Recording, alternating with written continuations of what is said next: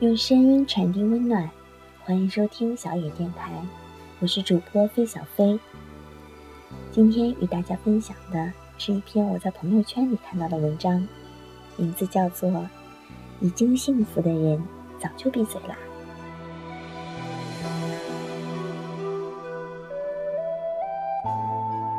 我有一个女朋友，分手以后，整个人的状态就陷入了一个死循环。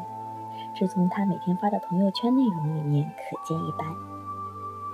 只要她前男友那边弄出点什么动静，她这边的朋友圈立即就会更新一些哀怨愁伤的字句。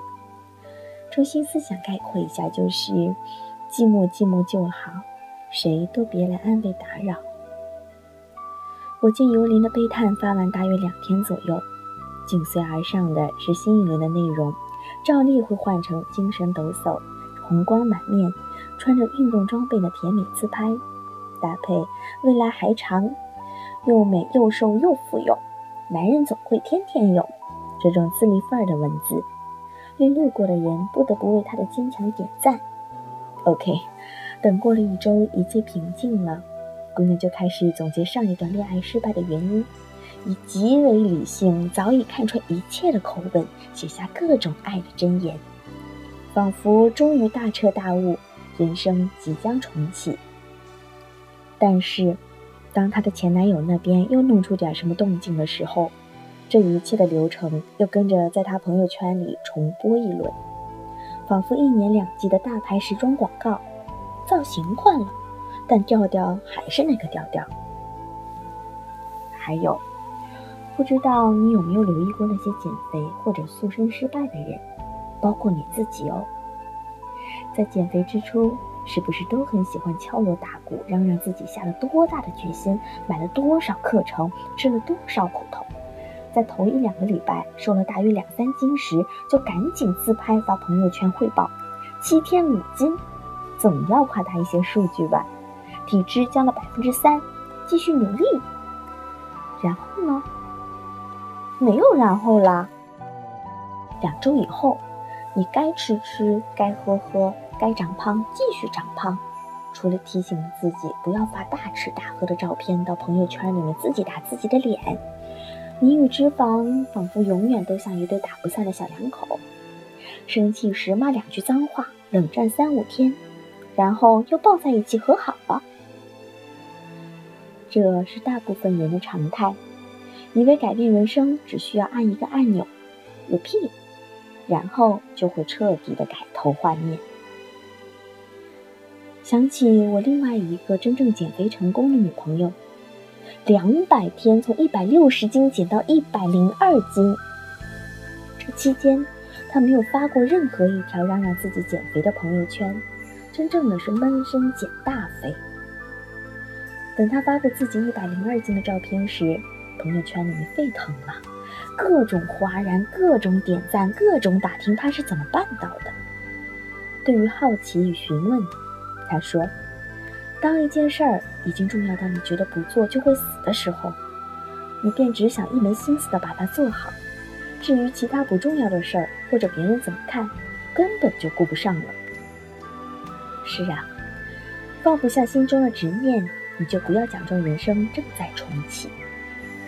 谁都经历过，爱一个人爱到散场了还不肯走，在所有能引起对方注意的场合与平台，发一些委婉却充满暗示的话语，偏执的等着那个特定的人来给自己点赞，自己从没意识到，所有这些恋恋不舍、自我激励、理智看穿，其实更多的是一种表演。不过自己感动了自己罢了，或许也有自知之明，在别人心中，自己早已无关紧要，甚至不存在。说多错多，真正的祝福是一转身就把感慨抛在脑后。至于下定决心要走出前度的阴影，开启人生下一篇章时，我们要做的第一件事，便是收声，闭嘴，再不讨论曾经。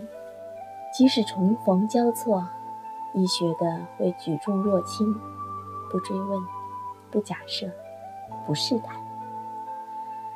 这或许是一个漫长的过程，便像是慢慢的爬山，到达了山顶才有资格停下来，歇一歇，让一身重负随着泪与汗排出体外。彼时清风徐来，你会发自内心的微笑，不言不语，享受人生另一面的好风景。其他诸如塑身、创业、换工作、搬去另一座城市、重返校园充电等等等等，都是同一个道理。你产生这样的念头，是因为心中已经起了纠结，感到了明显不快乐，又想到了解决办法，只是还下不了决心真正的去做。于是你嚷嚷，你反复，你假装自己已经开始行动。都是自我催眠、自我安慰，想抚平心中的躁动，哄骗自己。人生已经呈现出另一种不同的面貌。只是一阵热乎劲儿过后，你还是你，身上有肉，兜里没钱，依然受同一个老板的气，每天吃同一家的外卖，每周见同样的人，始终没能掌握一门新技能。不过。你的朋友圈倒是一刻不停地发布着，仿佛正在实现各种目标的过程。嗯，所以你看，你的周围天天打鸡血，表现的充满正能量的，永远是同一群人。再看看你尊重或者羡慕的那些人，他们都在朋友圈里发什么呢？很少，只言片语，无关痛痒，偶尔分享些照片，几乎什么都不发。几乎不怎么发，是不是呢？因为已经幸福的人早就闭嘴了。